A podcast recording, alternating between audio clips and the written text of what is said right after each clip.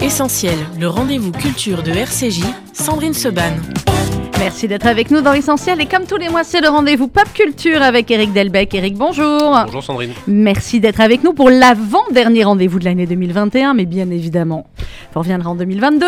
Euh, c'est une saison radio, hein, vous savez, on démarre de, de septembre à juin. Alors, il y a beaucoup, beaucoup de choses, je vois aujourd'hui, beaucoup de BD, des BD qui vont peut-être, en tout cas pour notre génération, rappeler des souvenirs, Ah euh, oui. des livres également, dont l'un que nous avions reçu sur cette antenne il y a quelques jours, quelques semaines, euh, incroyable, celui d'Yannick Enel, mais on en parlera tout à l'heure.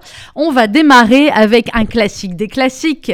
Un le événement. classique, un événement. Un événement. Un éve- Alors je vous préviens, je ne sais pas si vous allez m'en dire du bien ou pas. Ah non, vous commencez par lui Je croyais que vous allez commencer Ah oui, non, par non, on l'autre. commence par ça. Alors on commence par lui. D'accord. Ah oui, Alors là, oui, forcément, Mais oui, vous aviez quel âge quand vous regardiez À peu près le même âge que moi, parce qu'on est de la même année. exactement. Et on regardait, On et était c'était c'était intemporel. Et c'était, euh, vous savez, parce qu'ils sont tous avec l'histoire de genre, machin. Et ben, on regardait aussi bien, nous les filles, que évidemment les garçons qui rêvaient tous d'être Goldorak. Non, mais pas exactement Goldorak. Il, Alors, il voulait être Actarus, le prince Oui. de Fort, Mais le oui. pilote de c'est Goldorak. beau. Voilà, donc l'événement, c'est ça. C'était jamais Goldorak. sorti en BD, Goldorak? Ah mais attendez, ça Allez, pouvait pas être sorti en BD. Parce que le coup de génie, c'est qu'au départ, moi, je prends ça, je me dis, alors, c'est c'est quoi? On va nous raconter euh, l'histoire de Goldorak. On la connaît, on était là, on a vu euh, les épisodes petits. Bah oui. Que nenni Que Ah, nenni Pourquoi Parce qu'en fait, ça part de la fin de la série. Ouais. Et alors, vous vous rappelez sûrement, chère Bah, Sandrine, nous nous rappelons tous, Oui. que à la fin, une fois qu'il a vaincu les forces de Vega et le grand stratégaire, Mhm. il repart avec sa sœur Ouais. sur la planète de Fort. Ouais. Donc cette bande dessinée, elle raconte ce qui s'est passé une fois qu'il est revenu sur la planète Fort. Non, c'est la de suite. génie, interprété librement d'après la bande dessinée du célèbre Gonagai qui est l'inventeur de Goldorak. Mhm. Et donc, le coup de génie euh, de, bah, de, de- du- de la personne qui a porté le projet, des dessinateurs de toute l'équipe, c'est de reprendre Goldorak là où ça s'est arrêté. Incroyable. Donc, qu'est-ce qui Goldorak, passe go. quand Actarus, le prince de Fort, revient avec Goldorak et avec Phénicia, sa sœur, Mhm. princesse de Fort, si on peut dire, sur fort. alors, Et qu'est-ce qui se passe sur Terre pendant ce temps-là? Que devient l'équipe? Que devient Alcor? Que devient pas, Rigel, vous rappelez le bien, vous, des noms. ouais. C'est ce que vous avez lu, la, la BD. Moi, je Non, je m'en j'aurais été souviens, euh. incapable de reciter un nom. Donc, Oui. on va se rendre compte qu'en fait, la guerre n'est pas totalement finie avec les forces de Vega, Mhm. qu'il y a encore des survivants, et que à la fois la Terre et la planète Fort, quasiment euh, en même temps, il y a un petit décalage, vont être réattaqués par un résidu des forces de Vega, on voit lesquels, etc. Et on voit surtout quelle va être la réaction du prince de Fort, Actarus, à la fois sur sa planète d'origine, Mhm. la planète Fort, et sur la Terre. Revient-il sur la Terre? Quand? Comment ça se passe? Euh, ils se sont mis à 5 pour le faire? Ah bah il y a toujours une équipe hein, dans une bande dessinée, il y a le dessinateur, euh, il y a le scénariste, il y a l'encreur, parfois il y en a plusieurs. euh, oui, oui, donc c'est Ah oui, voilà. c'est pas forcément... 43 ans euh, après sa première apparition à la télévision, je réfléchis, oui, ça pouvait être ça, oui, oui. Oui. Certains des enfants de Goldorak sont devenus des auteurs de bandes dessinées reconnus. Ils rendent aujourd'hui un vibrant hommage aux plus célèbres des robots de l'espace. Et oui, et c'est super bien fait. Bah oui, bah Alors ça déjà, l'hi- l'histoire est, est bien, bien fichue. allait. Ensuite, les personnages ont pris des années, donc de la maturité psychologique, donc il y a une... quelque chose qui s'est raffiné dans les tempéraments, c'est très bien fait. Bon, ils n'ont pas beaucoup vieilli, hein. Ouais. Ils n'ont pas beaucoup Quelques vieilli. années. On aimerait, euh, on aimerait tous dans, dans la réalité euh, que 10 ans se passent et que. 40 voilà. ans, ouais. Mais c'est très bien fait. Et puis, donc, la, la BD a évolué avec ceux qui ont vu les épisodes. C'est-à-dire aujourd'hui, c'est des, des cadres et plus. On va même dire que c'est quasiment des quinquas. Cadra encore. Voilà. Et donc, les auteurs nous ont fait des personnages bah, qui n'obéissent plus euh, à la compréhension psychologique Mhm. des enfants que nous étions à l'époque, mais des adultes que nous sommes devenus. Donc, Donc c'est très bien fait. Et C'était quoi déjà avec le truc et le là, dessin, lançait ah. Cornofulgur ou Voilà. Euh, Cornofulgur, c'était ça. Et c'est formidablement fait, c'est Ouais. très beau, c'est enfin voilà, c'est tout ce qu'on aimait. euh, C'est tout ce qu'on aimait à l'époque. Pourquoi Voilà. est-ce que Goldorak était culte? Et Pourquoi il reste culte? Pourquoi c'est un, emblème absolu de pop culture, Eric Delbecq? Ah ben parce que, bon, déjà, c'est la, c'est la culture manga qui, à Mhm. l'époque, est quand même relativement euh, débuts, nouvelle quoi, euh, ouais. pour, euh, pour l'Europe. Donc ça, c'est une nouveauté. Deuxième- je vous montre quelques images au passage, Mhm. hein, pour que vous voyez qu'on reconnaît bien euh, tout le monde. copain. Euh, ensuite, parce qu'il y a des personnages très attachants, il y a déjà cette idée d'équipe, Mhm. euh, tout en ayant un héros fort qui incarne toutes les, les- les valeurs qu'on veut voir incarnées par un héros de roman, de bande dessinée qui est Actarus. Mhm. Parce qu'il plaisait beaucoup aux filles. Hein, Ah, aussi, Goldorak, ouais, ouais, je suis d'accord. Actarus, le prince de Fort, Ouais, ouais. il faisait rêver toutes les filles dans, Mm. les, dans, les, dans les cours d'école. hein, pas- voilà. Et que euh, les, euh, les aventures de l'époque euh, prospèrent sur euh, la science-fiction, les robots, les engins technologiques. C'était les premiers. Bon, qui serait l'héritier de. Goldorak aujourd'hui? Ouh là là, Hein Il n'y a pas, hein compliqué. D'habitude, on parle de qui est l'héritier de De Gaulle. Là, aujourd'hui, c'est qui est l'héritier de Goldorak À compliqué euh, parce que déjà il y, a- il y a tellement de mangas euh, Mm. au Japon qu'il faudrait trouver euh, un héritier. Et puis un manga qui a autant été culte dans les années 70 et début des années 80 Mm. en Europe, il n'y en a pas des masses. Donc on peut voir ce qui était à peu près l'équivalent à l'époque, c'est-à-dire qu'il y avait Albator, le Capitaine Flamme, etc. Mais en revanche, aujourd'hui, qu'est-ce qui aurait le même statut euh, pour les jeunes d'aujourd'hui, eh ben, c'est un vrai. Il y en a trop, ouais. Là, à l'époque, y avait- C'est un vrai mystère. Et c'est pour ça d'ailleurs que c'est euh, un emblème de la, de la pop culture.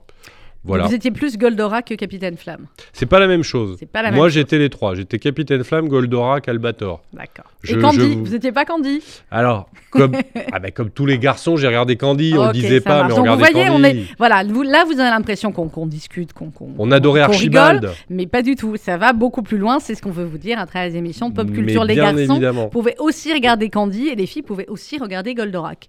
Alors, la, la rencontre Actarus-Candy n'a jamais eu lieu, mais Non. ça, nous n'y Ça, pouvons rien. aurait... ça, alors ça, Voilà, ça aurait été quelques sympa. images, comme, on euh, voit un petit peu, mais je fais pas trop de teasing, on voit un petit peu le prince de Fort Actarus. Goldorak, C'est ça vient de paraître fait. aux éditions. Alors, c'est- moi je ne connaissais pas, donc on va tout de suite. euh, Classique, c'est écrit classique en bas. Ouais, mais ça c'est pas. C'est pas ça, c'est classique. non, non, parce non, que c'est la, maison d'édition, j'avoue que je ne Bon, bah, c'est connais pas Goldorak. Ca- Cana, je crois. Je- Cana. je Très ne- bien. Bah, voilà. en Mais tout cas, pour un vous pouvez pas louper en librairie, voilà la tête que ça a.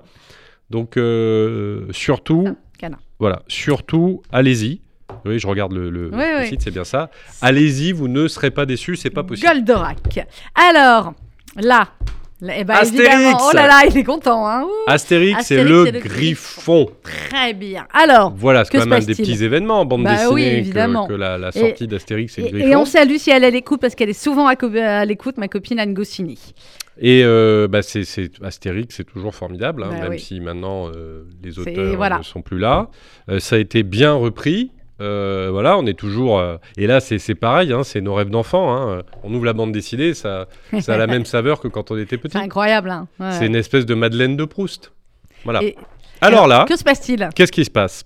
César a décidé que ça serait bien pour redorer son blason de pouvoir paraître dans l'arène avec un animal mythique, Mhm, le griffon, mhm. que on ne trouve que à l'est de l'Europe, chez ce qu'il le appelle les barbares. Ouais, Voilà, barbaricum ouais. d'ailleurs. Et donc, il demande à l'un de ses sbires, qui s'appelle Tarinconus, ouais. d'aller chercher un griffon. Et? Et bah donc, qu'est-ce qui se passe? Il y a des habitants là-bas Mhm. qui bien évidemment ont un chaman qui est pote avec demi- devinez qui? Je sais pas, le griffon? Mais non, un non chaman Ouais. avec qui peut être pote dans la Ah, tribu. avec euh, l'autre qui Panoramix. chante là. Pano... Ah non, avec Panoramix. Panoramix, D'accord, le ok, druide. D'accord. Donc il appelle à la rescousse les, nos célèbres Ouais. euh, Gaulois, Panoramix et Astérix et, et Obélix, Obélix, d'accord. qui vont aller voir là-bas euh, ce qui se passe et qui vont essayer de mettre en échec la tentative de César de, César de s'emparer du célèbre euh, Griffon. Griffon. Oui, je suis. Et donc, c'est plutôt très bien fait. Alors, on se rend compte que chez euh, nos amis qui sont d'espèces de vastes euh, Est là-bas, eh bien, les mœurs sont un peu différentes. C'est-à-dire Il y a des Amazones locales qui sont les guerrières, Oui. Euh, que euh, les hommes ont plutôt tendance à rester au village, Mhm. et que euh, Kalachnikova, Maminova, etc., qui sont les noms des guerrières Ouais. et épouses des Gaulois, qui, enfin, du- de la tribu qui est l'équivalent de nos, nos Gaulois euh, à l'Est ont quelques mœurs euh, différentes. Bizarre. Alors, bien évidemment, ça illustre le concept des Amazones. Sauf que là, c'est des Amazones de, de l'Est. Et que, bon, certaines, hein, comme euh, cette magnifique grande blonde, font un peu tourner les têtes des légionnaires romains, Elle est magnifique, elle. ce qui conduit à une petite désorganisation dans la légion. Comme souvent. Voilà. Et donc c'est drôle, euh, c'est là aussi, euh, bah, ça, ça ressemble à tous les Astérix. Il y a de l'humour, il y a de l'aventure, il y, a, des, bonnes trouvailles, il y a euh, des références, il y a toujours des petits clins d'œil euh, à, à plein d'éléments différents de, de- de l'ensemble des œuvres culturelles, que ce soit le cinéma, la littérature, le reste de la bande dessinée, enfin. C'est toujours, euh, il y a toujours le même esprit. C'est ça qui est formidable avec Astérix, c'est que les années passent, mais eh ben, il y a- voilà. reste. Voilà, il y a un célèbre explorateur qui s'appelle Trop d'excès trop d'excès de collagène. enfin, c'est- super drôle, il est parfaitement réussi et Eh il ben, faut voilà. absolument lire Astérix et le Griffon. Euh, comme vous avez lu, bah, le, les, Les- je ne les sais combien autres. d'autres qui ont euh, qui ont précédé, je ne sais plus le combienième euh, C'est numéro derrière, si vous les comptez, mais enfin bon. Non, on va pas les compter. Non, hein. Astérix et le Griffon. 39. Voilà. Il y en a Oui, plus oui, que ça- 39, Oh, non bah, oui. Bon, vous recontrez pendant la Ouais, pause musicale juste après. raconterai. Euh, avant la pause musicale, les tuniques Les bleues. tuniques bleues. C'est quoi les Où tuniques est bleues donc Vous avez tous l'air d'être au taquet sur les tuniques bleues. Ah bah je suis au taquet Oui, surtout oui, là, mais vous oui, mais. Ah, les tuniques bleues, c'est les pareil, c'est des, c'est un souvenir d'enfance. Donc vous, enfin, on connaît tous les célèbres euh, Caporal Blutch et Sergent Cornelius Chesterfield, Mhm. qui sont euh, de soldats de l'armée du Nord des États-Unis, de l'armée euh, fédérée contre les confédérés sudistes, à qui il arrive bien évidemment un tas d'aventures. Là, on en est au numéro 65. Alors en fait, c'est le numéro 64, mais le 65 était paru avant le 64. Mhm. Il s'appelle Où est donc Arabesque? Parce que notre ami euh, Blutch, le caporal, va perdre son cheval, Mince alors. Arabesque. Enfin, il l'a pas perdu, mais euh, des, pas officiers ont laissé le général Grant euh, réquisitionner les chevaux du régiment. Et Arabesque est un cheval spécial que Blutch a dressé. C'est le seul cheval de l'armée de l'Union qui, par exemple, au coup de sifflet, fait semblant d'être blessé sur le champ de bataille pour ne pas mener la charge. Mhm. Comme le caporal Blutch, qui est un caporal C'est un un, peu planqué. Un peu planqué. Voilà. Et euh, donc, bah, ils vont se lancer dans une petite quête Mhm. pour retrouver Arabesque. Où est donc Arabesque? Ils vont la retrouver? Oui, oui. Alors, Oui, elle est tombée, elle est tombée entre les mains d'un célèbre ennemi de nos deux amis que les gens qui lisent des tuniques bleues connaissent bien, mais je leur dis pas, maintenant. cas, donc je dis rien. Je leur dis euh, pas vous- maintenant. vous Mais quelqu'un qui est un de leurs célèbres ennemis et qui va mettre la main sur Arabesque. Pourquoi il, va, c'est- il va même droguer Arabesque. Oh là là là, là. racontez pas tout, vous faites du teasing là. C'est tout. c'est tout. Euh, pourquoi c'est pop culture? Pourquoi c'est intelligent? Pourquoi c'est intéressant les tuniques bleues?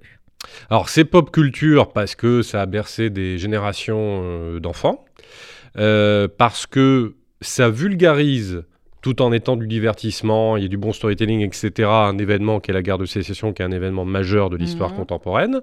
Ça aborde de manière euh, légère mais sérieuse un tas de thèmes, euh, comme la guerre, comme l'esclavage, euh, comme la responsabilité. Ouais. Donc c'est tout ce qu'on aime dans la pop culture. On parle de manière légère, divertissante et grand public de sujets extrêmement importants. Eh bien voilà, c'est ce qu'on aborde dans cette émission. Euh, deuxième partie d'essentiel avec Eric Delbecq, pop culture. Dans un instant, on parlera notamment du dernier secret d'Hitler. Mais écoutez, on a parlé de Goldorak. On se fait plaisir ce matin, allons-y. Goldorak Go Ah là là là là, allez-y, c'est comme si vous aviez 10 ans presque. Ah là là Vous vous en rappelez, là, ça y est là. Là on est dedans, là ça y est, je suis dedans. Vous m'enchaînerez avec Candy, s'il vous plaît. là-haut, très loin dans l'espace, entre la Terre et Vénus, le ciel garde encore la trace du prince Actarus. Il rêvait de notre Terre,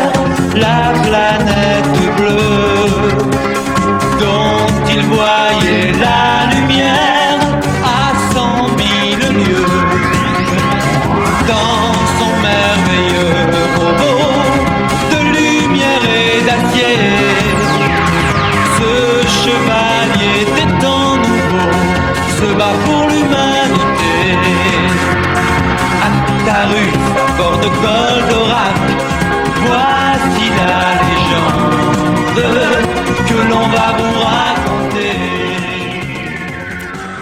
bien sur RCJ, vous êtes bien dans Essentiel, le magazine culturel de RCJ. Et oui, on passe Goldorak, c'est comme ça. Euh, c'est euh, Essentiel Pop Culture avec, comme tous les mois, Eric Delbecq. Alors, on a parlé d'Astérix, on a parlé de Goldorak, on a parlé des tuniques bleues dans la première partie de l'émission. Euh, on passe à Noir Burlesque. Chez Dargo.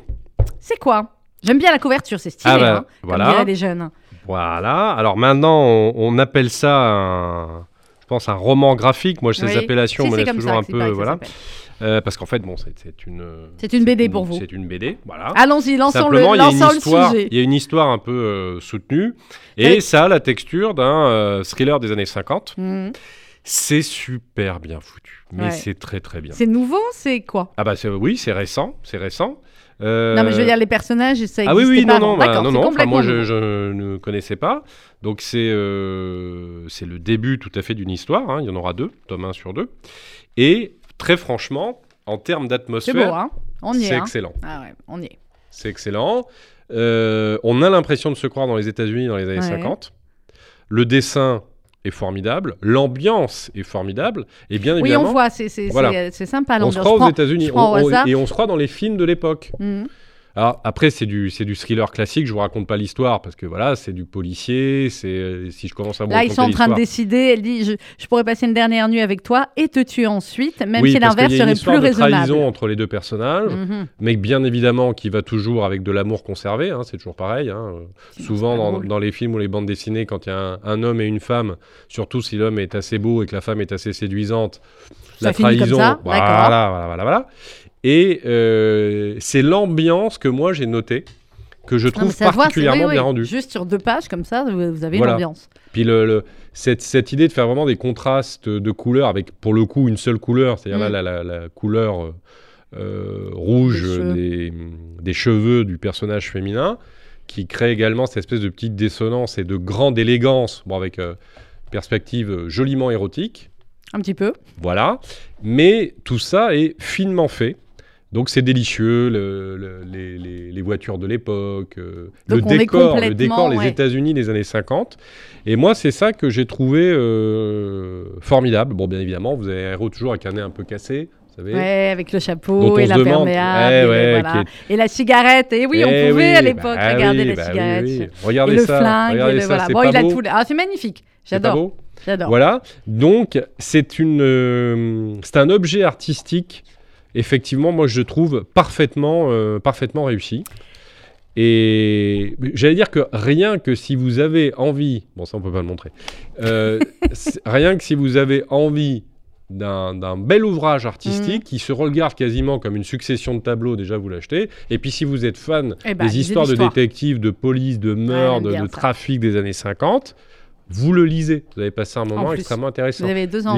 L'histoire est tout aussi passionnante et vous croyez devant une série ou un film de l'époque Mhm. que le dessin est artistique et fantastique. Moi j'ai été extrêmement euh, séduit. Eh bien, ça s'appelle Noir Burlesque et c'est Chez chez, Dargo. Dargo. Voilà. Euh, la suite, euh, Sang immortel. Oh là là, vous êtes sûr que c'est bien ça Juste le titre là Non, non, ça c'est formidable. D'accord, d'accord, d'accord. Le C'est sang des formidable. immortels, c'est chez les humanoïdes associés, une maison que j'aime bien. Euh, c'est de la science-fiction. Mhm. Alors c'est, euh, je n'ai pas retenu la date, mais je vais pouvoir vous dire ça tout de suite. Alors c'est pas pour tout de suite, bien évidemment, c'est en dire. 2347. Mhm. Et on retrouve la trace d'un scientifique dans son vaisseau, de retour d'une euh, planète euh, un peu particulière, qui euh, se révèle porter des animaux dont on pense que le sang pourrait être vecteur d'immortalité. Mhm. Donc il y a un labo Raoul pharmaceutique. Non, c'était une blague. Il y, a un Le ve- scientifique. il y a un laboratoire pharmaceutique qui, bien évidemment, va monter une expédition Mais oui, pour, Pour récupérer essayer- le sang des animaux. Voilà. Ah bah, vous pas très bien. scrupuleux, le Ouais. laboratoire. Il y a une équipe qui se pointe là-bas. Et, Et- ils vont avoir pour euh, en charge, alors une équipe dans laquelle il y a un- quand même un tueur à gages, une mercenaire, euh, une toubib, euh, un prêtre. Ouais. Tous ces gens-là devant essayer de savoir si oui ou non cette histoire est vraie. D'accord. Bon, se trouve que par ailleurs il y a un saboteur dans l'équipe, Mhm. mais Et vous verrez. Et ils vont faire la connaissance de la faune et de la flore locale, y compris d'animaux pas très sympathiques, Mhm. et d'un peuple local. sympathique. Bah, vous allez Le- voir. Euh, et ils vont, en fait, se rendre compte de qui est immortel et qui ne l'est pas. Et Mhm. c'était pas les Ceux pensait au début. Ah là là. Voilà. Donc là, je vous en dis pas plus, sinon Non. ça. Voilà. Oui, Mais sinon, c'est une très belle réflexion. Sur, l'immortalité. Ouais. Et oui, sur l'immortalité. Et si on était immortel, Mhm. en tout cas euh, dans l'état d'avancement psychologique, moral, euh, etc., qui est le nôtre, qu'est-ce que ça pourrait générer? Mais alors, il faudrait être immortel à quel âge? Est-ce que vous comprenez ma question? Est-ce qu'on décide qu'on serait immortel à 20 ans et donc on a toujours le, le- Ah bah le là, mental chacun- et le physique de 20 ans Ch- Est-ce qu'on déciderait d'être immortel? Vous voyez ce que je veux dire? Moi, je sais pas. Je trouve que dans nos âges, euh, On est bien, on peut être immortel maintenant. Non, non, c'est mieux qu'à 20 ans et mieux qu'à 80, Bah, a il, doit y avoir, il doit y avoir une espèce de période D'âge idéale entre comme ça. 30 et 45, je- j'imagine, où on doit être un petit peu au fait de sa voilà. maturité. Voilà, donc le sang des immortels, je suis d'accord. Voilà. Le sang des immortels, c'est chez les humano- humanoïdes associés. Alors, toujours pareil, l'histoire est, est tout à fait euh, intéressante. Dessin de, de bonne qualité, euh, personnages convaincants, dialectique entre les personnages du petit groupe euh, intéressante, euh, belle question existentielle. C'est une, une assez grande marque des humanoïdes associés. Donc franchement, je vous recommande Le sang des immortels. Au départ, bah, ce genre d'histoire, on se dit bon, encore, etc. Mhm. Et en fait, et en fait, ça, Ça c'est- ah oui, ça le fait très très bien. Donc là, vous voyez une des héroïnes, un membre Mhm. de l'équipe, bah, justement la mercenaire, et le grand gars, c'est un habitant hein, local de la planète que vous allez découvrir. Ouais. Peuple tout à fait fascinant. Le sang des immortels. Passons maintenant au dernier secret d'Hitler. Voilà. Alors ça, pareil chez les humanoïdes associés. Oui. Donc, qu'est-ce qui se passe lorsque on est à la fin de l'année 44, que Hitler est en train de perdre la guerre, Mhm. et qu'un sous-marin allemand prend la route, si je puis dire, donc la mer euh, ou l'océan, avec à son bord une cargaison qui pourrait changer l'issue Le de la cours de guerre. l'histoire. Il y a quoi dans le sous-marin Ah bah ça, Vous n'allez pas me le dire, d'accord. Dé- vers le Bah non, on fait non. pas. Surtout que au, au début on ne sait pas. Hmm. Quelques pages plus tard, on pense savoir. Ah, évidemment, Et pas en ça. fait, on ne sait pas. Mhm. Et après, on sait vraiment. Et il y a un commando américain et un commando anglais qui vont Mhm. partir à la chasse de ce sous-marin, sachant que l'un des deux commandos, eh ben, son chef va finalement vouloir travailler pour son compte et plus pour son pays. Pourquoi? Parce que le, ce qu'il y a dans cette cargaison attire les convoitises. Ah, ah. Attire les convoitises. Alors, je sais pas, c'est ce que je vous dis, euh, le, pas, premier. je- Bah pff, ouais, vous pouvez dire un petit peu. Bon, alors au départ, on pense que c'est une grosse cargaison d'or qui permettrait de De relancer l'économie allemande. Euh, puis surtout la, la Oui, l'économie constitution d'une nouvelle force ouais. armée, euh, voilà. Euh, que Mais par exemple, euh, les criminels nazis déjà réfugiés en, Arvent- en Argentine, En pourraient Argentine lever une nouvelle armée. Bah Eh bien, en fait, c'est pas de l'or. Mais le premier commando, l'un des deux premiers commandos, pense que c'est de l'or. C'est pour ça que le patron du premier commando veut faire main basse sur l'or pour se couler une retraite paisible en Amérique du Ah, Sud. oui, il y Et en fait, c'est beaucoup plus compliqué que ça. Eh bien, vous le saurez en En lisant, dernier voilà. secret. Alors, c'est très très bien fait. Et pour les amoureux euh, du maritime, des bateaux, etc., c'est un régal. hein. Ouais. C'est un Ouais. régal. euh, Il y a franchement des, des- des planches qui sont euh, exceptionnelles. Alors, bon, moi, je suis pas un grand, un grand fan de tout ce qui est nautique, mais je vous cache pas quand même que Ouais, c'est c'est drôlement bien fait. ouais, ouais, c'est très très bien fait. euh, bah voilà, on se croit dans un film de guerre. Il n'y a pas de. il y a Ça se finit bien? Ça se lit très très bien. Non, ça se finit bien? Ah pardon. Ah oui oui oui. oui, bah d'accord. C'est en un seul tome. C'est ça que je veux dire. Il n'y a pas après. Non non le non, ça- dernier, ça, dernier se finit secret. bien. euh, Il y a un personnage pour lequel on a une petite, euh, un petit pincement au cœur, je pense, mais vous, vous verrez si vous le lisez. Mais ça se finit bien. Euh, les méchants sont punis, les gentils Normal. gagnent, normal, c'est ce qu'on aime. tout se passe bien. euh, voilà, il y a un personnage britannique qui est très britannique. euh, Tout, tout, tout va bien. Tout est normal. Tout est normal. Le dernier secret d'Hitler, c'est aux éditions Humanoïdes Associés. On va Voilà. passer aux androïdes dans quelques instants. Mais tout d'abord, pause musicale. Pas bien compris pourquoi vous avez voulu cette chanson, à part qu'on l'aime bien. Ça n'a pas de rapport avec si, la tribu de Dana? Astérix, c'est un petit côté D'accord, d'accord, euh, d'accord. La, la celte. tribu euh, celte. Oui, oui, très bien. les D'accord, non, Gaulois, c'était pour etc., raccrocher à euh, à C'est parfait. La tribu de Dana Et sur puis il y a les légendaires aussi, donc c'est un Ah, peu bah Heroic voilà, Fantasy. On va en parler juste Donc il y avait après. deux motifs. Très bien, ça, ça a commencé la musique. Donc à tout de suite sur RCJ.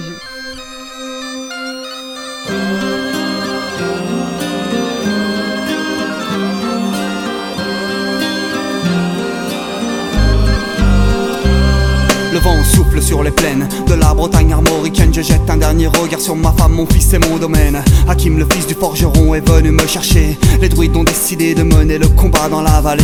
Là où tous nos ancêtres, de géants guerriers celtes, après de grandes batailles, se sont imposés en maîtres. C'est l'heure maintenant de défendre notre terre contre une armée de cimériens prête à croiser le fer. Toute la tribu s'est réunie autour de grands menhirs pour invoquer les dieux afin qu'elle puisse nous bénir. Après cette prière, avec mes frères sans faire état de zèle, les chefs nous ont donné à tous des gorgées d'hydromel pour le courage, pour pas qu'il y ait de faille, pour rester grand et fier quand nous serons dans la bataille. Car c'est la première fois pour moi que je pars au combat et j'espère être digne de la tribu de. Dana.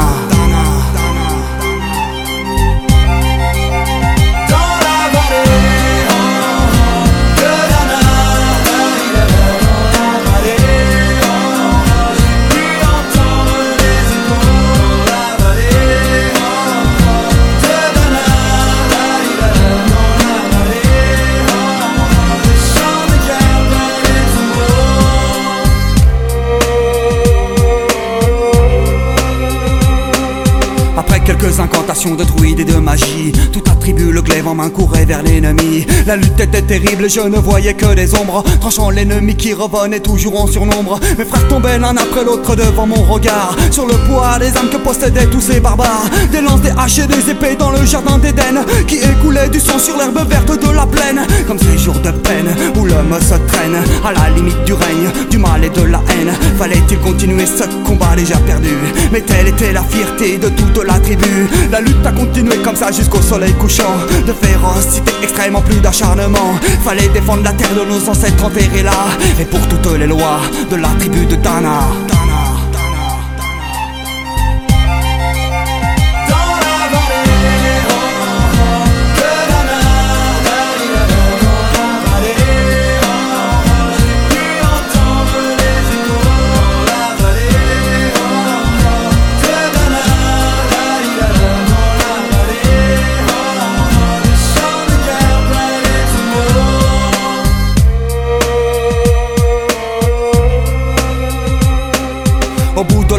On entendait le son d'une corne d'un chef ennemi qui rappelait toute sa horde. Avait-il compris qu'on lutterait même en enfer? Et car la tribu de Dana appartenait à cette terre, les guerriers repartaient. Je ne comprenais pas tout le chemin qu'ils avaient fait pour en arriver là. Quand mon regard se posa tout autour de moi, j'étais le seul debout de la tribu. Voilà pourquoi mes doigts se sont écartés tout en lâchant mes armes. Et le long de mes joues se sont mis à couler des larmes. Je n'ai jamais compris pourquoi les dieux m'ont épargné de ce jour noir de notre histoire que j'ai compté. Le vent souffle toujours sur la Bretagne armoricaine.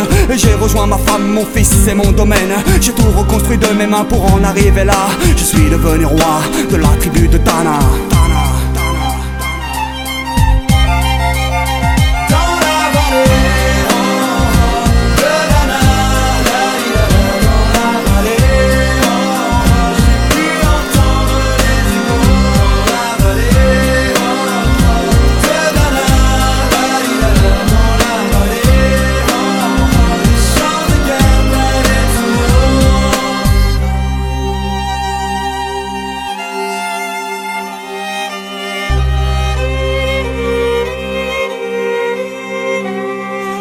Tribu de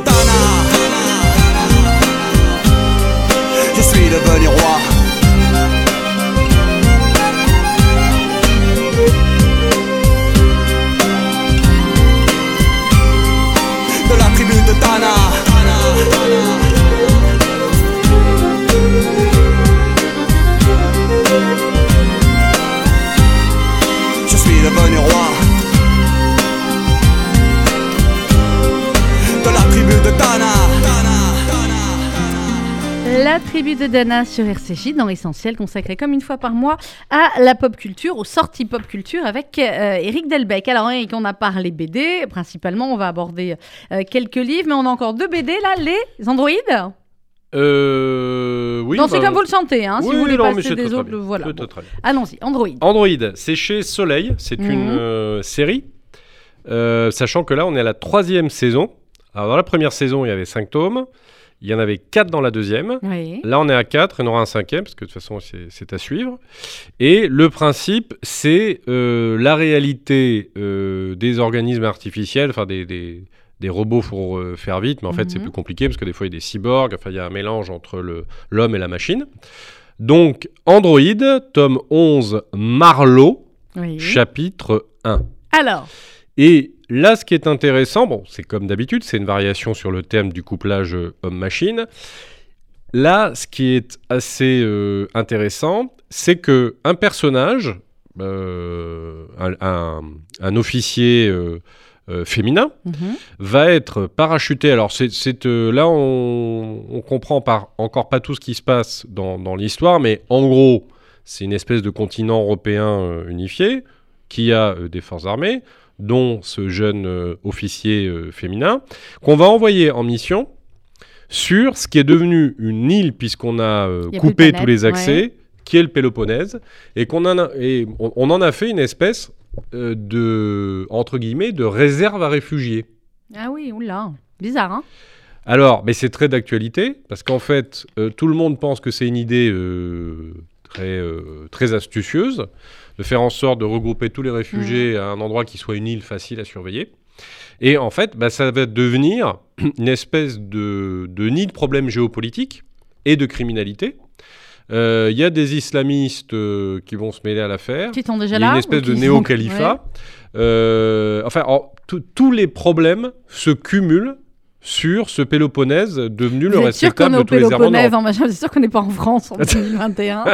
Non, non, c'est dans le futur. C'est dans le C'est dans le futur. Et donc, bah, cet officier va découvrir la réalité de ce qui se passe sur cette île, qui en Mhm. plus a un tas de problèmes écologiques. Donc, en fait, c'est devenu une espèce de, de- de bombe biologique, euh, radioactive, avec tous les problèmes euh, possibles et imaginables. Et qu'est-ce qu'on lui demande de faire? D'aller retrouver la trace d'une euh, intelligence artificielle qui visiblement est assez avancée et qui est un peu considérée comme un être divin par les gens installés dans le Péloponnèse. Et pour le moment, on n'en sait pas trop grand-chose de plus qu'elle découvre les forces en présence euh, sur cette île. Donc il y a du bien, il y a du mal, il y a de l'actualité ou de la Ah bah là, il y a beaucoup actualité. Il y a d'actualité. beaucoup Il d'actualité. y a beaucoup d'actualités. Bah, comme toujours chez Android, hein, c'est assez bien structuré.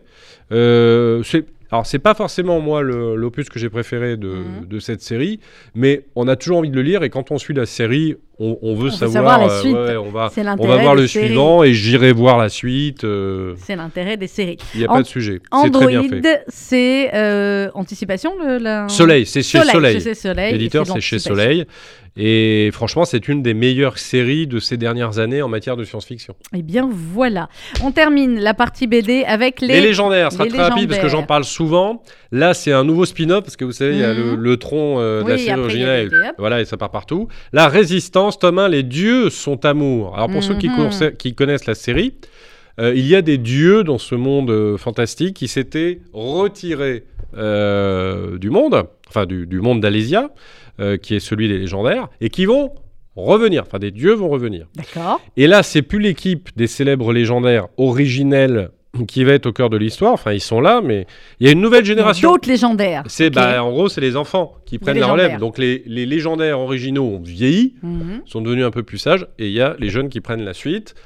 Euh, J'en dis pas plus. Encore une fois, bon, si vous connaissez pas l'univers des légendaires, Ouais, bon. c'est un peu compliqué. Euh, les ados euh, adorent. Ouais, Beaucoup d'adultes euh, aiment beaucoup. Donc pour ceux qui suivent la série, bah, vous savez que maintenant il y a Légendaire Résistance, le tome 1. C'est très bien fait. Comme d'habitude, la qualité graphique est au rendez-vous. hein. C'est une, série d'une d'une grande qualité, avec euh, beaucoup d'humour. Et des personnages auxquels on finit mignon. par euh, s'attacher. Alors, ça n'est pas que drôle, hein. il y a des petits moments assez, euh, assez tristes, euh, voire déchirants. Oh là là. Donc, plutôt pour les ados que pour les enfants d'ailleurs. Mhm. Mais là aussi, une, enfin, une formidable série d'Heroic Fantasy. franchement, ça le fait très bien. C'est chez Delcourt. Eh bien voilà, les légendaires Résistance chez Delcourt. On a terminé pour la partie BD. On va passer à l'un des livres les plus marquants de l'année 2021. On est bien d'accord.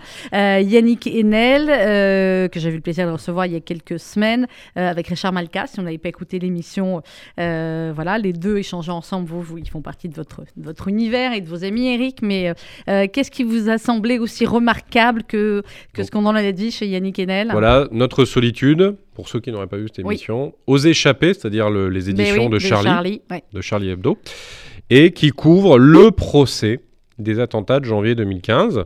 Euh, bien évidemment, euh, ça permet de se redocumenter avec ce qu'ont été les, le- le- les, les rites, les séquences de, de ce procès.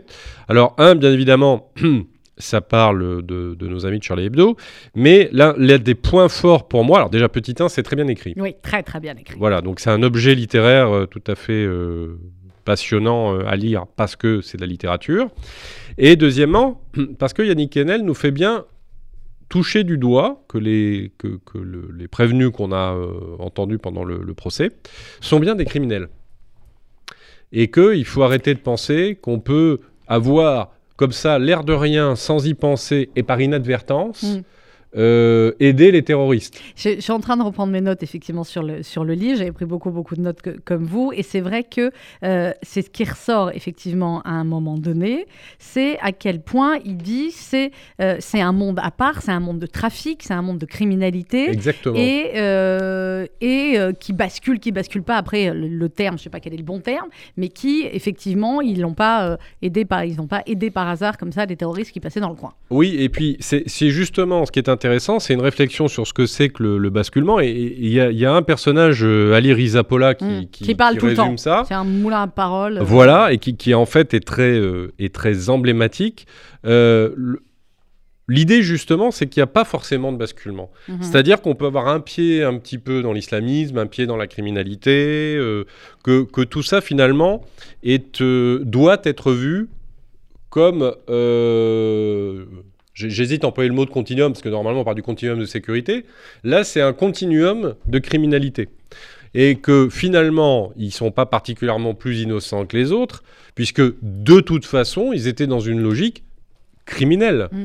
Donc l'idée après de dire oui non mais comme dit l'autre excusez-moi votre honneur euh, Ouais. monsieur le juge euh, mais euh, je savais pas euh, je voulais pas etc quand vous aidez que vous êtes dans des trafics que vous fournissez des armes faut arrêter de dire que vous êtes innocent. Alors, effectivement vous savez pas forcément euh, qui va être la cible quand euh, comment mais en fait vous êtes quand même Vous dans un univers criminogène Ouais. dont vous doutez bien que les intentions ne sont pas euh, particulièrement pures. Alors ça moi ça m'a fait aussi penser à un autre débat qui, qui m'intéresse assez et sur lequel je travaille régulièrement, c'est cette idée qu'on nous a toujours vendue, comme quoi, dans euh, nos fameux territoires perdus de la République, euh, dans lesquels euh, certains islamistes avaient un peu pris le pouvoir, Mhm. il y avait par exemple une chose de positive, c'est que quand il y avait des islamistes, il n'y avait pas de trafiquants de drogue. Et inversement, que s'il y avait des trafiquants de drogue, Il n'y avait, pas de- Eh d'islamistes. On est d'accord que c'est regroupé et que l'un sert à l'autre. C'est beaucoup plus compliqué Oui, et que compliqué. voilà, il y a même des fatwas qui euh, permettent d'expliquer que le trafic de drogue euh, c'est pas grave sert entre la Ouma, ça va. Voilà, et puis si c'est euh, les, les infidèles euh, qui Mm. sont euh, les junkies quoi.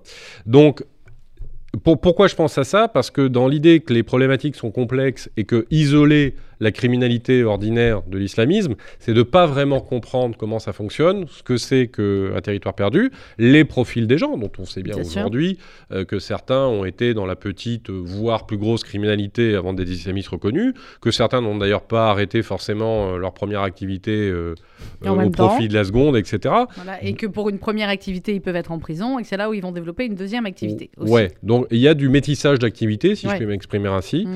et que euh, il faut être quand même euh, un tout petit peu sérieux quand on parle de ces sujets, et ne pas vouloir voir des innocents là où il n'y en a pas. Il ne s'agit pas de voir des coupables, il n'y en a pas, mais il faut Non, pas non non. plus voir des innocents là où il n'y en a pas. Et il y, a- il y a un petit passage euh, auquel je, je résiste pas, que j'aimerais bien Vas-y. remettre en avant parce que je trouve très intéressant dans, dans le livre, c'est quand il explique à quel point euh, Koulibaly euh, a finalement créé autour de lui des débiteurs, des gens qui lui Qui lui euh, doivent. de- devait quelque chose, et notamment de, de l'argent. Et ça donne cette, euh, ce petit passage que je trouve très illustratif dans le livre d'Enel. C'est d'ailleurs ainsi que s'établissait le système démoniaque de Koulibaly. Autour de lui, il a mis tout le monde en dette. En inventant l'embrouille qui faisait des autres ses débiteurs imaginaires, il lui arrivait même de prêter vraiment à quelqu'un une somme énorme afin d'asservir celui-ci par sa dette. Il possédait un cheptel de débiteurs entièrement asservis à sa cause. Dans le box des accusés, ils sont plusieurs à s'être ainsi fait asservir, d'où leur rage d'avoir été la proie insolvable d'un démon. Koulibaly créant autour de lui la terreur d'un solde impossible à rembourser, c'est l'une des images les plus glaçantes qui me restent de ce procès dans le monde du crime. Il n'y a pas d'autre rapport que l'argent. L'amour et la sacro-sainte amitié étant vantés par les bandits, en réalité n'existent pas. Il n'y a que de la monnaie vivante.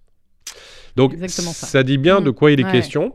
Et donc je trouve que c'est une euh, belle petite remise au point Mm. De ce qui s'est passé euh, pendant Il y a, le il y a le tout dans ce livre. hein. Il y a à la fois des éléments très précis sur, sur le procès, sur certaines choses qu'on pouvait penser. Il y a énormément d'émotions. Il y a un vrai euh, travail sur le langage, sur Ah, euh, la manière dont on parle, la manière dont on ne parle pas. Enfin, c'est voilà, c'est clairement un des meilleurs livres de l'année. Il faut le lire. Et qui montre que Charlie produit de la littérature. Oui, Et souvent Charlie par le produit drame. pas que de l'intelligence et des et des, et le des livre de. Ries, euh, Ouais. le livre de Philippe Lançon, euh, le livre de Denel. Enfin, on a, on a affaire en plus à des objets Le de littéraires de, Richard grande Malka, qualité. même si l'avocat de Charlie est pas euh, Pas membre de l'équipe. pas membre de l'équipe, mais voilà. Voilà, donc tout, tout ça fait du bien à lire. Oui, exactement. Yannick Enel, Notre solitude, c'est aux Voilà. éditions. J'en précise pour profiter, pro- j'en profite Fit- pour, pour préciser, préciser, pardon, parce que je ne résiste pas, Mm. qu'on peut tout à fait montrer les caricatures de Charlie Hebdo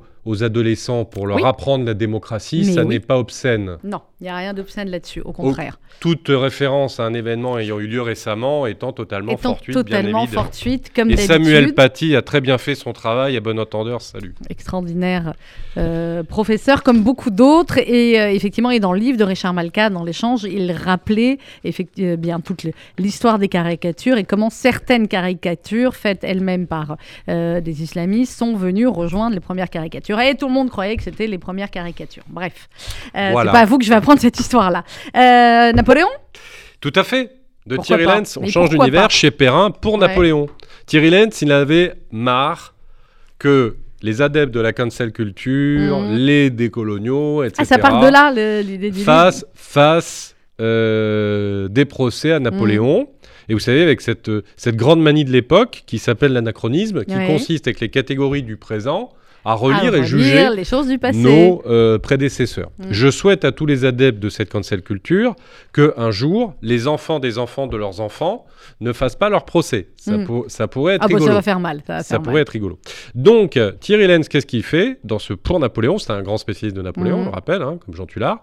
Euh, eh bien, il écrit sur un certain nombre de petites questions qui ont pu euh, être le prétexte à des mauvaises polémiques pour expliquer que Napoléon n'était pas ceci ou n'était pas cela. Alors, Mhm. il ne dit pas qu'il ne faut pas euh, poser des questions à partir du présent, mais si possible intelligentes, et non pas avec la volonté préalable de juger les personnages historiques dont on parle. Mhm. Alors, par exemple, euh, Napoléon a-t-il été euh, un ogre de la guerre qui a fait tuer des millions de gens, quasi un prédécesseur d'Hitler? Eh ben non, Bah, je sais bien. parce que à travers l'ensemble des années de pouvoir de Napoléon, alors bien évidemment, quand on dit ça comme ça, ça peut paraître C'était un peu pas non plus un tendre tendre. Hein. Non, non, non, mais un million de morts français Ouais. dans les guerres napoléoniennes. Mais Oui. sur combien d'années Oui. Et dans combien de batailles? Alors effectivement, c'était des époques qui étaient euh, ainsi, mais l'idée de représenter Napoléon comme une espèce de d'ogre assoiffé de sang est, est très largement euh, erronée et le bilan historique mérite d'être un peu plus euh, nuancé. Mhm. Est-ce que ça a été une espèce euh, de, de- de dictateur euh, follement désireux d'opprimer tous les citoyens français? Bien sûr, c'est un pouvoir fort.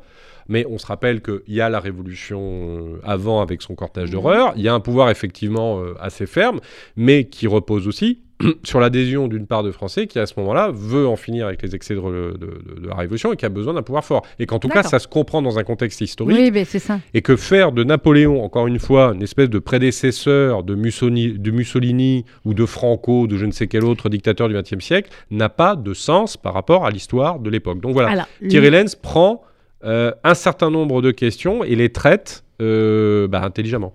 Euh, vous parlez de contexte historique. Eric Delbecq, ce n'est pas l'historien que, que vous êtes, que je vais. po- Enfin, si, c'est à l'historien que vous êtes, justement, que je pose la question. Mais est-ce qu'on ne manque pas aujourd'hui, finalement, terriblement en France, de contexte historique et de notions pour contextualiser les choses et quand on parle d'un tel, se rappeler quel était le, bah, quel était le contexte de l'époque et ce qui s'est passé avant aussi, parce que l'histoire, c'est pas un point fixe, c'est ce qui s'est passé avant et ce qui a conduit euh, jusque-là. Bah, c'est tout à fait juste. D'ailleurs, Thierry Lenz en parle très bien, avec cette idée du positionnement par rapport à un événement historique. Alors tiens, les deux choses sont vraies en même temps. Mhm. Il y a un déficit dans notre époque de culture historique qui est abyssal. Les gens parlent sans savoir, sans Ah ouais. avoir lu beaucoup de, de livres d'histoire, euh, y compris des pseudos intellectuels euh, du moment, qui, euh, Qui bien de plein lire de trucs euh, d'histoire, qui ferait bien de lire plein de livres d'histoire. et, Voilà. Et après, il y a une absence de, de réflexion. Alors, le, le- le mot est un peu, un peu fort, mais on va l'expliquer tout de suite. Épistémologique, c'est-à-dire les conditions de la connaissance. Dans quelles conditions peut-on avoir une appréhension, une intelligence euh, un tout petit peu nuancée et fine des événements du passé? Et les plus grands historiens euh, l'ont toujours dit et ont écrit des livres dessus. L'anachronisme est le péché irrémissible de De l'historien. l'historien, mais oui. Voilà. Donc à partir du moment où on plaque ces catégories d'aujourd'hui sur le passé, on fait pas de l'histoire, on fait de, la, morale. Oui, ou de la morale ou de la. Voire comme disait Nietzsche, de la moraline, c'est-à-dire Mm. qu'on a un objectif idéologique. En fait, on est un militant. utilise On l'histoire. n'est pas un historien. ouais. Voilà. Alors, moi, j'ai rien contre le fait d'être un militant, mais être Il un faut que je retrouve le nom de, de cette dame, apparemment c'est connu sur Twitter, qui est repartie, qui était prof d'histoire ou qui Ouais. était une historienne et qui est repartie sur, euh, le- enfin, qui dénigrait complètement ce qu'était même la, la notion d'historien en disant, mais non, non, on doit raconter. Enfin, c'était absolument, euh, voilà. Donc même le travail de l'historien peut être aujourd'hui remis, euh, on va dire, par d'autres historiens et peut être, re- je vais pas trouver le mot exact, mais vous avez compris. Ben oui, et ce que, ce que je, je- je- je voulais terminer par là, euh, qu'on soit militant, euh, très bien. Mais quand on est militant, il faut pas prétendre avoir une perspective posée, Mm. euh, arbitrale, neutre sur l'histoire. Parce qu'à partir du moment où on veut à la fois être militant et historien, on sait très bien à quoi ça aboutit, à une réécriture totalitaire de l'histoire. Eh bien voilà. Allez, on va Voilà. terminer pour Napoléon. C'est aux éditions euh, Perrin, Thierry Très Lance. facile à, à lire, très intéressant, passionnant. Enfin, c'est Thierry Lantz, il n'y a pas Bon, de... bah, Lantz, je- je sais On termine avec. C'est sérieux ça. Oui, mais alors c'est chez Tempus. Bon, on a démarré. Goldorak en même temps, donc bon. Ouais, on peut bien. Mais justement, on montre qu'on est vraiment. D'habitude, dans, tous d'habitude, dans les les émissions, les il commence par le segments. sérieux et il termine par le léger. Nous, non, on attaque par Goldorak et on termine avec l'histoire militaire Ah, de la parce France. qu'on se sent bien, on est entre Ouais. amis, on Donc rigole. là, donc là, vous sortez ce qui vous fait le plus rire, vous et finalement. quand on ce est bien, eh ben, quand on est bien, on termine chez Perrin, chez Tempus, avec l'histoire militaire de la France, tome 1 des Mérovégiens au Mm. Second Empire. Carrément. Prêtez-moi ça que je vois. Euh, non, c'est costaud ça. Vous lisez tout ça et vous êtes content de lire tout ça. Ah bah oui, moi oui. Bon, bah, très bien. Non, mais, oui, l'histoire, ça se vend très bien. C'est comme la bande sais, dessinée. J'ai fait histoire, moi, monsieur, avant. Pop culture. Euh, 1500 ans d'histoire dans sa globalité, le fait militaire. Qu'est-ce qu'on apprend Eric Alors, Delbecq, bah, avec bien ça évidemment. Vous ne résumez pas 1500 ans d'histoire en, euh, Non, non, en une minute, mais... euh, L'intérêt, c'est que pour comprendre l'histoire, et pas simplement l'histoire des guerres, mhm. c'est quand même très bien de comprendre le lien entre l'État, son armée, les conflits, Mhm. euh, comment a évolué euh, l'armée. Il y a une perspective aussi sociologique sur l'armée, euh, au-delà d'une perspective militaire, une perspective politique. C'est comment les forces armées interviennent dans un jeu politique. D'ailleurs, c'est aussi une des, euh, une des grandes leçons du livre de Thierry Lenz sur- Napoléon. pour Napoléon. C'est que quand on explique euh, Napoléon militariste, etc., eh ben, en fait, il n'a pas travaillé pour euh, l'armée. Donc, en fait, Mhm. le- le- la, la phrase est absolument pas nuancée. Et donc, dans cet ouvrage, on comprend ces relations un peu subtiles, mais profondes, entre une armée, son pays, ses structures politiques, ses structures socio-économiques, etc., etc. Donc comment elle intervient dans la vie collective, ou comment la manière dont elle se constitue, ou sa sociologie, a un impact dans la vie de la nation. Donc c'est passionnant. Mais Bien sûr, Et ça c'est passionnant. finalement il nous le vend bien, il nous vend roman. tout, il, arrive à tout nous vendre. Mais oui, non, mais oui. c'est extra. Pour qui s'intéresse à l'armée ou à la France, ou aux deux, Histoire militaire de la France, c'est aux éditions Tempus. Et donc Perrin. Perrin, oui, c'est voilà. une collection Tempus le et c'est euh, c'est chez Perrin. Très bien, Éric Delbecq, merci. Je vous en prie, Sandrine C'était formidable. Euh, Vous me redonnerez le Goldorak, surtout que je vais vous piquer. Ou pas, que Non, je vais l'acheter. Bah, je je- me doutais bien. Euh, clairement, on se retrouve. Oui, j'ai eu mes cadeaux pour aujourd'hui. Merci beaucoup. Euh, on se retrouve le mois prochain pour une nouvelle émission de. Pop Culture. Vous savez déjà ce que vous allez nous vendre. On sera en plein ou après euh, Hanouka, Noël, tout ça. Donc, on trouvera plein de jolies choses. Ben, J'imagine bien. On se quitte avec Waterloo. C'était pas terrible pour Napoléon, je crois, hein, ça. Mais quand c'est. La chanson est bien. la chanson est bien, exactement, elle est Constance. C'est Abba avec Waterloo sur RCJ. Merci Eric Delbecq dans quelques instants. Le journal présenté par Rudy Saada. À bientôt.